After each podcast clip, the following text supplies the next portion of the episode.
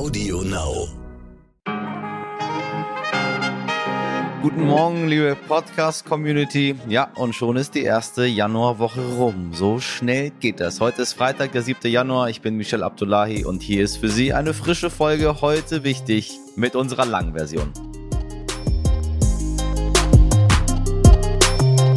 Das Geld vergeht so schnell wie Zeit. Der Nepp besteht, der Kitsch gedeiht und es kämpft keine Geschlossenheit. Dagegen der Kitsch, der Nepp, es spricht davon kein Strafbuch und kein Lexikon. Deswegen. Sehen Sie es, wie der Dichter Joachim Ringelnatz, meine Damen und Herren. Wir sprechen heute über Geld. Geld, warum es an Wert verliert und was die gestern verkündeten 3,1% Inflationsrate in Deutschland eigentlich bedeutet. Und ich verspreche Ihnen, wenn Sie jetzt denken, davon verstehe ich nichts, das höre ich mir nicht an. Ja, genau dann sollten Sie weiterhören, denn mein Gast, Professor Alois Prinz, erklärt ganz wunderbar und in ganz einfacher Sprache, wieso wir uns für die Inflation interessieren sollten und was eigentlich dahinter steckt.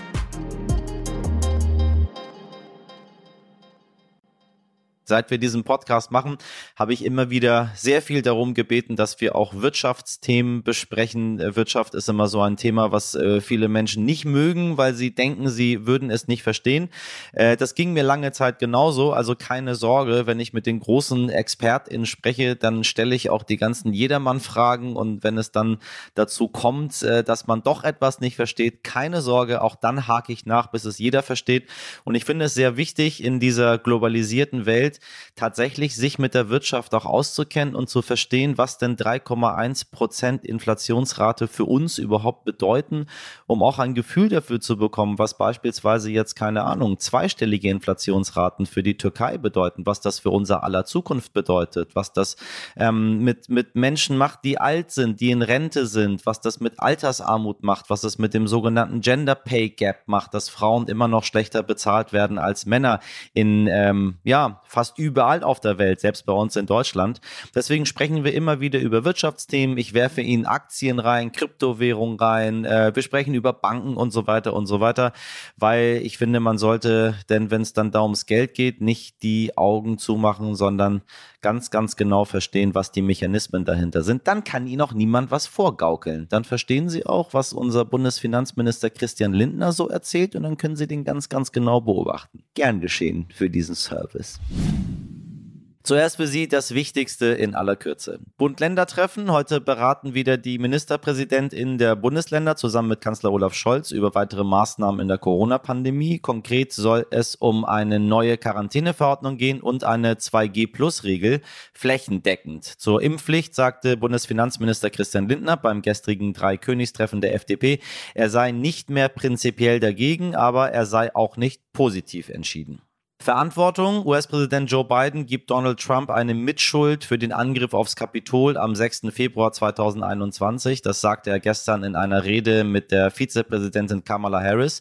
Eine ausführliche Analyse, wie nachhaltig dieser Tag die USA verändert hat, können Sie in unserer gestrigen Folge nochmal nachhören. Und drohende Abschiebung. Der Tennisspieler Novak Djokovic darf noch bis mindestens Montag in Australien bleiben. Erst dann wird über seinen Aufenthalt entschieden. Der Grand Slam Rekordchampion war mit unbekanntem Impfstatus und einer Ausnahmegenehmigung zu den Australian Open angereist. Am Mittwochabend wurde dann aber sein Visum widerrufen, weil er die Pandemie-Einreisebestimmungen nicht erfüllte. Schon davor hatten sich viele AustralierInnen über die Sondergenehmigung für den Profisportler geärgert, weil Australien die ganze Corona-Zeit über sehr rigorose Regeln hatte. Die Lage in Kasachstan spitzt sich weiter zu, was mit Protesten gegen den steilen Preisanstieg von Flüssiggas begonnen hatte, entwickelt sich zu landesweiten Protesten gegen die Regierung. Im gesamten Land gilt der Ausnahmezustand. Die Grenzen für AusländerInnen wurden geschlossen. Auch die Lufthansa fliegt Kasachstan erstmal nicht mehr an. Mindestens 13 Sicherheitskräfte wurden getötet, mehr als 1000 DemonstrantInnen verletzt. Allerdings gibt es aktuell keine einheitliche politische Forderung. Vor allem in der Wirtschaft Wirtschaftsmetropole Almaty gibt es Krawalle.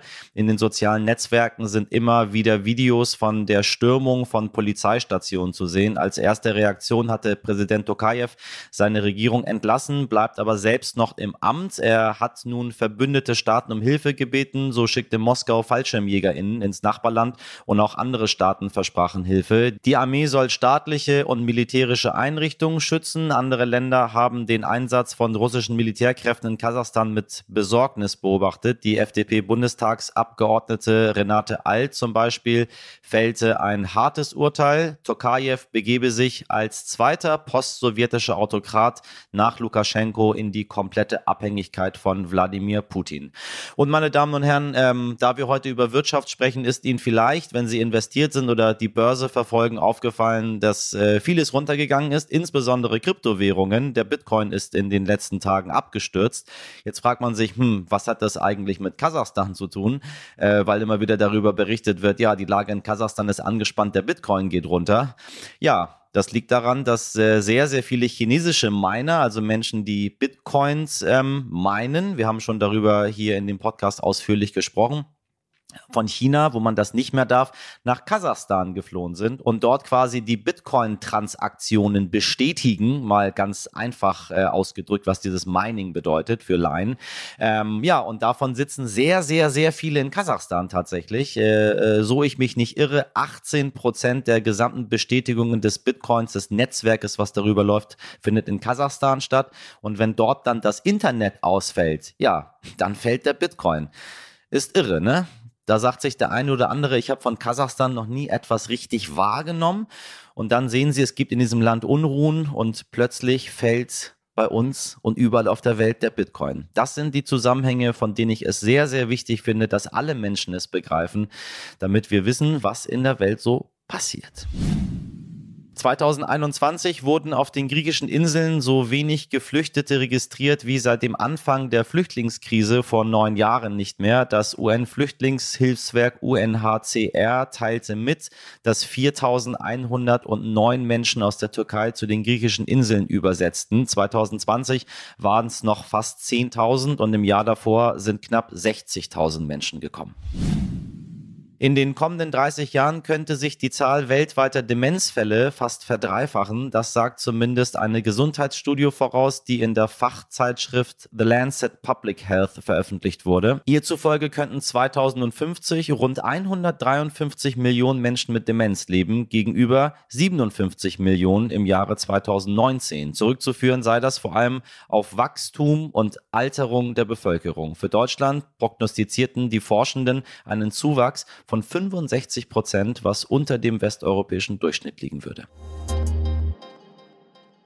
Die Golden Globes stehen für Glance und Glamour. Sie sind nach den Oscars die zweitwichtigste Auszeichnung für TV- und Filmproduktion. Eigentlich sollte an diesem Sonntag der rote Teppich ausgerollt werden und ein großes Publikum Stars wie Nicole Kidman, äh, Kristen Stewart, Jennifer Hudson, Lady Gaga und Andrew Garfield zujubeln. Tja, und genau das alles soll es in diesem Jahr nicht geben warum Corona gar nicht der entscheidende Grund für die geschrumpften Golden Globes ist. Dazu kann uns nun einer mehr sagen, der sonst immer am roten Teppich steht, mein Kollege und US-Reporter Dominik Mauer. Die Golden Globes waren immer ein fester Termin im Kalender von Schauspielern, Produzenten und anderen Filmschaffenden. Die Verleihung galt als kleine Schwester der Oscars. Ausgerichtet werden die sogenannten Globes von der Hollywood Foreign Press Association, kurz HFPA. Mitglieder sind Journalisten verschiedener Nationalität. Das klingt erst einmal unproblematisch, allerdings wurde im Februar 2021 Kritik laut, weil kein einziges Mitglied der Organisation schwarz war. Zu weiß und zu wenig divers hieß es damals. Und dann gab es zusätzlich finanzielle Ungereimtheiten. Der Skandal wurde dann immer größer, weil sich nach und nach Stars und Filmemacher von der Veranstaltung und der HFPA abwendeten. Der TV-Sender NBC hat die Übertragung der Verleihung nach 25 Jahren vorerst gestoppt. Es braucht jetzt also eine Reform. Dazu haben sich die Organisatoren bekannt. Sie haben ganz ehrlich keine andere Wahl. Die 79. Golden Globe Verleihung findet jetzt am Sonntag im kleinen Rahmen im Beverly Hilton Hotel in Los Angeles statt. Der Verband will sich dann auch zu den Reformen äußern. Und das ist am Ende vielleicht sogar ein bisschen spannender als die Preisvergabe selbst. Vielen Dank, Dominik. 20 Jahre Euro, Herzlichen Glückwunsch, möchte ich gerne sagen. Noch quasi pünktlich zum Jahrestag hat das Statistische Bundesamt gestern eine Schätzung zum Jahre 2021 veröffentlicht und es sieht so, sagen wir mal, semi gut aus. Die Inflationsrate war 2021 in Deutschland nämlich so hoch wie seit 1993 nicht mehr, 3,1 Prozent. Ums gute Geld geht's deshalb jetzt. Und ich spreche mit einem wahren Wirtschafts- und Inflationsexperten, Professor Alois Prinz. Er ist Professor für Finanzwissenschaft in Münster und hat Bücher wie Die große Geldschmelze oder Europäische Währungsunion für Dummies geschrieben. Wer wäre also besser geeignet, um über die Inflation bzw. den Wertverlust von Geld in Deutschland und der Europäischen Union zu sprechen? Was man an dieser Stelle immer noch sagen muss, Deutschland ist weit entfernt von Zuständen wie in beispielsweise der Türkei, die aktuell um die 36 Prozent Inflation haben, was sich für die Bevölkerung schon bei Lebensmitteln wirklich bemerkbar macht. Deutschland hat dagegen wunderbares Wort, eine sogenannte Vermögenspreisinflation, wie ich im Gespräch mit Herrn Prinz gelernt habe. Aber jetzt hören Sie erst mal selbst. Herr Professor Prinz, ich grüße Sie. Ja, hallo. So, ganz mal direkt Butter bei die Fische. War der Euro eine gute Erfindung? Äh, jein. Jein, ach wunderbar. Habe hab ich mit gerechnet. Ja, äh, insgesamt gesehen äh, wäre es eine sehr gute Erfindung, wenn ja, wenn die institutionellen Bedingungen andere wären. Der Euro ist die erste Währungsunion, die ohne politische Union funktionieren soll. Und das ist eben die Schwierigkeit dabei. Ich würde sogar so sagen, dass der Euro nach außen hin ein äh, großer Erfolg war. Nach innen hin, ähm, naja, war er nur teilweise ein Erfolg. Und zwar liegt das daran, dass sich die Euro-Länder ja auch mit der Zeit auseinanderentwickelt haben und nicht wie vorgesehen äh, wirtschaftlich konvergieren. Meinen Sie damit sowas wie, wie Ungarn und Tschechien und Länder, die sich auch politisch in der EU anders orientieren? Oder reden wir eher über äh, andere Finanzmodelle und Wirtschaftsmodelle wie in Griechenland und in Italien? Nein, wir, wir reden eher über die wirtschaftlichen Probleme der einzelnen Länder, also nicht über die politischen Systeme in den Ländern. Äh, sondern tatsächlich über die wirtschaftliche Leistungsfähigkeit und wie sich die über die Zeit entwickelt hat. Und äh, auch dort fehlt eben eben gerade die Konvergenz. Ja, das heißt also, insbesondere Deutschland entwickelt sich äh, sehr gut innerhalb äh, der Währungsunion, ein paar andere Länder im Norden der Union auch. Aber gerade äh, der Süden der Währungsunion entwickelt sich überhaupt nicht gut. Und dazu gehören äh, Portugal, Spanien, Italien, Griechenland und auch, muss man sagen, Frankreich. Was hätte man besser machen können damals, wenn man jetzt nochmal starten würde quasi? Man hätte viel langsamer vorgehen sollen. Man hätte erst mit den äh, Ländern des Nordens anfangen sollen, die auch schon im vorangehenden System, das EWS genannt wurde, Europäisches Währungssystem genannt wurde, mit denen hätte man sich problemlos zusammenschließen können. Und dann nach und nach hätte man die südeuropäischen Länder je nach wirtschaftlichem Status hinzunehmen können. Ja, aber das wollte Frankreich damals nicht. Frankreich bestand mehr oder weniger darauf, dass die südeuropäischen Länder dazukamen, mit Ausnahme von Griechenland. Griechenland kam ja etwas später erst dazu. Was bedeutet das alles für uns? Wir sind ja auf einem, auf einem sehr äh, hohen wirtschaftlichen Level jetzt, wenn wir darüber uns unterhalten, wirtschaftswissenschaftlichen Level. Was bedeutet das für mich als ganz normalen Bürger, ob der Euro jetzt eine gute oder eine schlechte Erfindung war und Sie sagen Jein dazu? Was, was hat das für Auswirkungen auf mich? Ja, also für uns als Touristen und Touristinnen zum Beispiel ist es sicherlich eine gute Erfindung.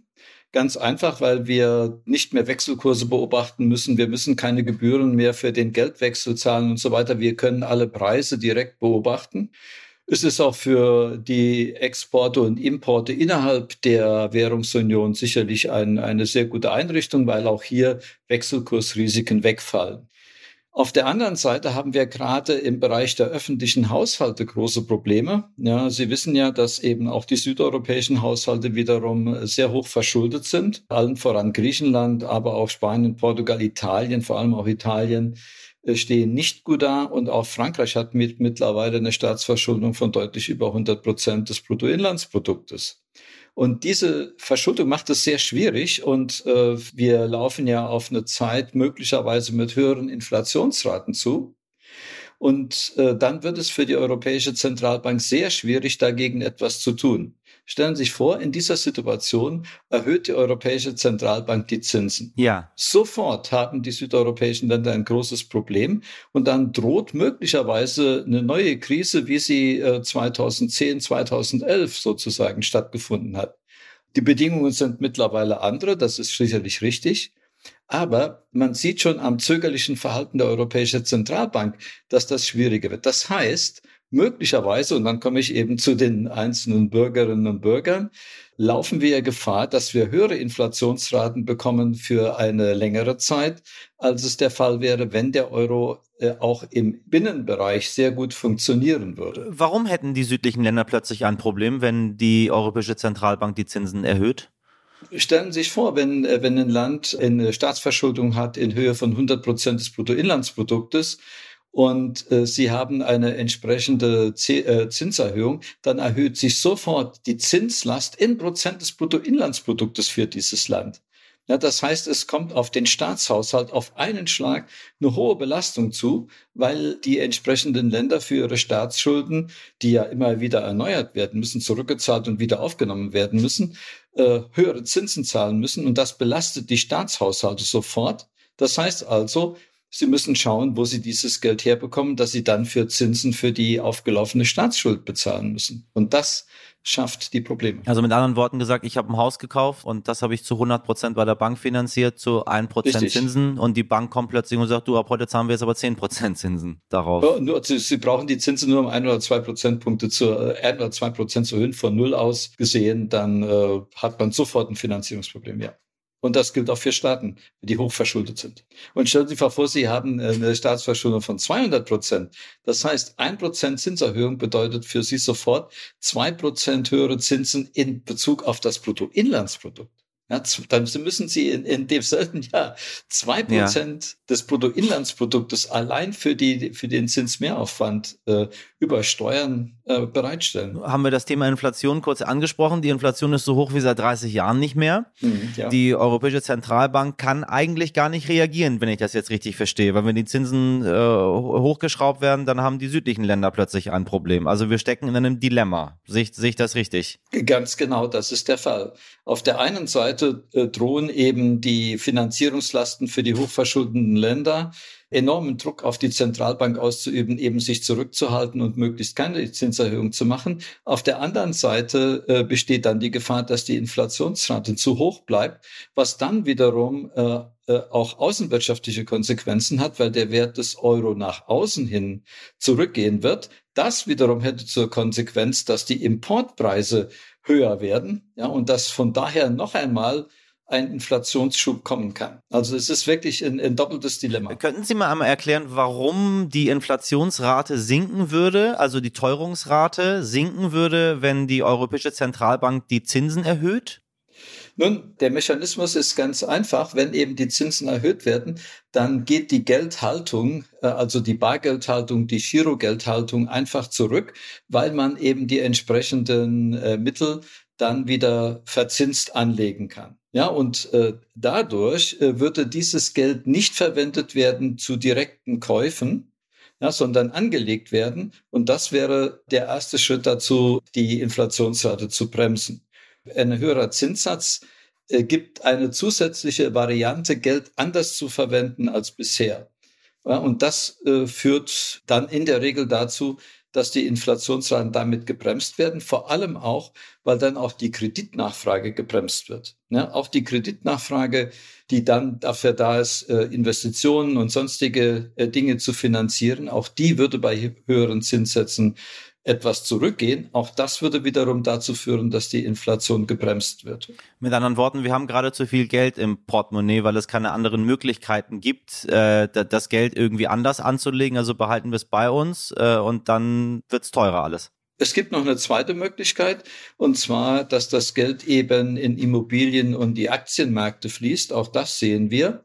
Und das hat zur Konsequenz, dass etwas entsteht, äh, was man Vermögenspreisinflation nennt. Ein Wort Ungetüm, das nur im ökonomischen Bereich verwendet wird. Und das heißt also, wenn man äh, keine Möglichkeit hat, äh, das Geld verzinst anzulegen und sehr viel Geld neu geschaffen wurde, dann geht das in existierende Vermögen. Das heißt also, man konkurriert sich hoch bei den Immobilienpreisen. Je mehr Leute eine Immobilie kaufen wollen, desto höher steigen die Preise.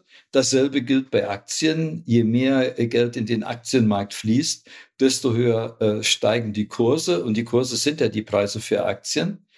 Und insofern hat man auch da jetzt schon äh, seit einiger Zeit ein Problem. Das heißt, wir haben schon Inflation, nämlich im Vermögensbereich, aber auch wenn die so nicht wahrgenommen wird, die ist tatsächlich da. Am ehesten wird sie noch im Immobilienbereich gesehen. Wenn jetzt auch noch auf der Güterseite äh, die Inflationsrate entsprechend stark zunimmt, was ja momentan der Fall ist, dann wird es sehr schwierig für die Europäische Zentralbank, denn sie kommt dann enorm unter Druck, die Zinsen erhöhen zu müssen.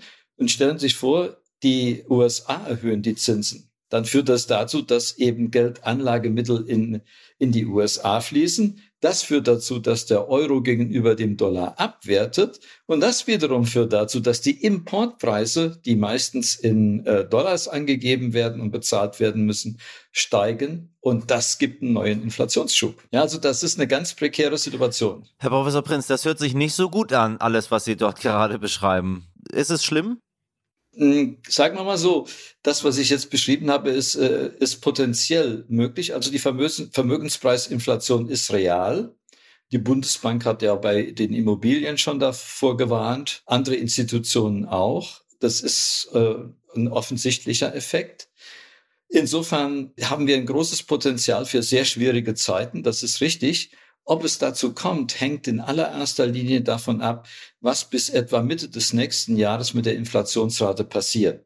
Sollte es tatsächlich so sein, dass die Inflation hauptsächlich deshalb so stark gestiegen ist, weil eben diese Corona-Infektion dazu geführt hat, dass die Lieferketten rekonstruiert werden müssen, dass eben Staus sozusagen im Güter- und Warenverkehr auftreten, so dass man die nur aufzuheben aufheben muss, um den Warenfluss und den Güterfluss wieder in Gang zu setzen. Wenn das die Hauptursache für Inflation sein sollte, dann können wir Glück haben, sodass dann im, danach in der zweiten Jahreshälfte die Inflationsrate auch wieder, wieder zurückgeht. Sollte das passieren, dann treten diese Probleme so in dieser Form nicht auf. Sollte es aber tatsächlich das gesamte Jahr 2022 noch zu steigenden Inflationsraten kommen, dann landet die Europäische Zentralbank genau in diesem Dilemma und dann äh, muss sie vermutlich schwere Entscheidungen treffen. Und ich bin gespannt, wie sie sich dann aus der Affäre zieht. Sie muss dann irgendwas tun. Stehen uns wirtschaftlich unsichere Zeiten bevor? Nun, äh, Sie wissen ja, dass die Zeiten allein schon wegen dieser Corona-Pandemie unsicher ja. sind. Das ist natürlich die erste Verunsicherung. Und die zweite, die eben dazu kommt, ist nach wie vor, die Unsicherheit im, im Euroraum, wie es denn jetzt weitergehen soll. An für sich wären auch in den entsprechenden äh, Ländern eben weitere Maßnahmen erforderlich, um die Wirtschaftsstruktur zu ändern. Nun hat es ja schon sehr viele finanzielle Hilfen für diese Länder auch gegeben und gibt es auch weiterhin. Nur es zeigt sich bisher noch kein großer Effekt äh, dahin, dass eben beispielsweise die äh, Staatsverschuldung in Relation zum Bruttoinlandsprodukt zurückgeht. Das müssen, das muss sich dann 2022 und 2023 zeigen. Meiner Ansicht nach wird es so sein, dass 2022 und 2023 die entscheidenden Jahre werden, in der die Weichen dann gestellt werden für die nachfolgende Zeit. Und es wird sehr viel davon abhängen, was in diesen beiden Jahren passiert. Insofern, ja, leben wir auch wirtschaftlich in unsicheren Zeiten, ausgelöst äh, durch die Gesundheitsgefährdungen, die es gibt und die Folgewirkungen, die das eh schon für die Wirtschaft hatte. Aber wie gesagt, wir leben tatsächlich in unsicheren Zeiten, weil auch diese extrem expansive Geldpolitik, wie wir sie ja nun schon seit äh, gut zehn Jahren erleben, irgendwann zu ihrem Ende kommen muss. Alle internationalen Organisationen weisen darauf hin, ob es jetzt der Währungsfonds mhm. ist mhm. oder die OECD oder äh, andere. Alle sagen eigentlich dasselbe. Äh, diese Politik muss äh, demnächst geändert werden. Die Frage ist nur, was genau ist demnächst? Als ich bei meiner Bank war, hat die mir gesagt, also ich, ich einen, einen, einen ähm, sehr fitten Bankberater, den ich sehr schätze, und der meinte, ich glaube, das dauert noch mindestens 10 bis 15 Jahre, wenn wir Niedrigzinsen haben. Jetzt höre ich, was Sie sagen, und jetzt bin ich verwirrt. Und jetzt weiß ich nicht mehr, wie das alles weitergeht. Also ich, ich kann ich bin kein Prophet, ja. Um das gleich dazu zu sagen, nur diese extrem lockere Geldpolitik wird in dem Moment problematisch, wo die Inflationsrate ja. steigt. Das ist momentan der Fall. Deshalb sind vor allem die, äh, die Amerikaner aufgeschreckt, ja, und haben schon, bereiten sich schon darauf vor, dass es möglicherweise schon in der zweiten Hälfte 2022 oder äh, aber 2023 zu Zinssteigerungen auf der Ebene der Zentralbank kommen wird. Ja, das ist auch für den US-Haushalt nicht ohne Probleme, aber die bereiten sich schon darauf vor. Und äh, genau der Zeitpunkt ist es dann, der kritisch wird. Wenn die Inflation dauerhaft über diese zwei, diese ominösen zwei Prozent steigen sollte, dann müssen die Zentralbanken aktiv werden. Und dann ist die ultralockere Geldpolitik definitiv zu Ende. Und ich glaube nicht, dass es 10, 15 Jahre dauert. Ich danke Ihnen für das Gespräch. Keine Ursache. Heute nicht ich. Ja, das gute Dating. Wann haben Sie eigentlich das letzte Mal ein Date gehabt? So richtig klassisch, wie man es heute kennt. Erst äh, ein Match online, dann ein paar WhatsApps ausgetauscht und dann vielleicht mal real treffen.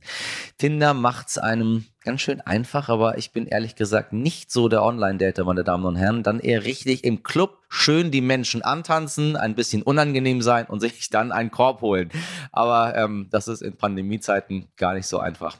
Und weil der Virus auch ein Thema für die Online-Singles ist, hat zum Beispiel die Plattform Bumble einen Ich bin geimpft Sticker eingeführt. Mittlerweile sagt die Statistik, dass die Geimpften 31 Prozent mehr Matches im Monat November hatten als die Singles ohne Sticker. Also nicht nur protzen und prahlen mit dicken Autos und schönen Strandfotos. Nee, nee auch impfen lassen. Oder sie kombinieren einfach alles und lassen ihren braun gebrannten, frisch geimpften Arm natürlich mit Pflaster aus einem teuren Wagen hängen. Das Ganze unter Palmen. Dann gibt es ganz bestimmt ein Date. Ja, vielleicht probiere ich das heute mal direkt am Rodeo Drive. Den Arm lässig aus dem Auto hängen lassen.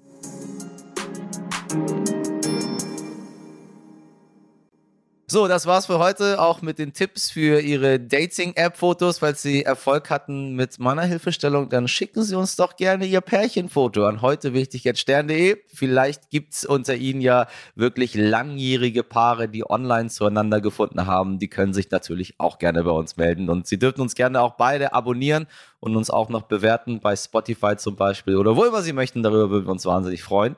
Ein äh, richtig tolles Match habe ich auch ohne Online-Dating mit meiner Redaktion, meine Damen und Herren. Und da sind Sabrina Andorfer, Mirjam Bittner, Dimitri Blinski und Frederik Löbnitz dabei. Produziert hat diese Folge Alexandra Zebisch für Sie.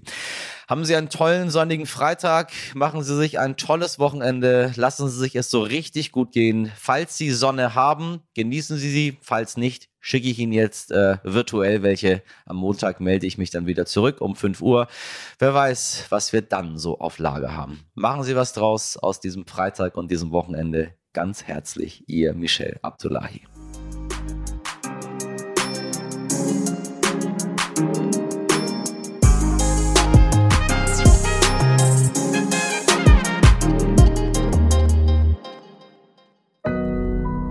Audio Now.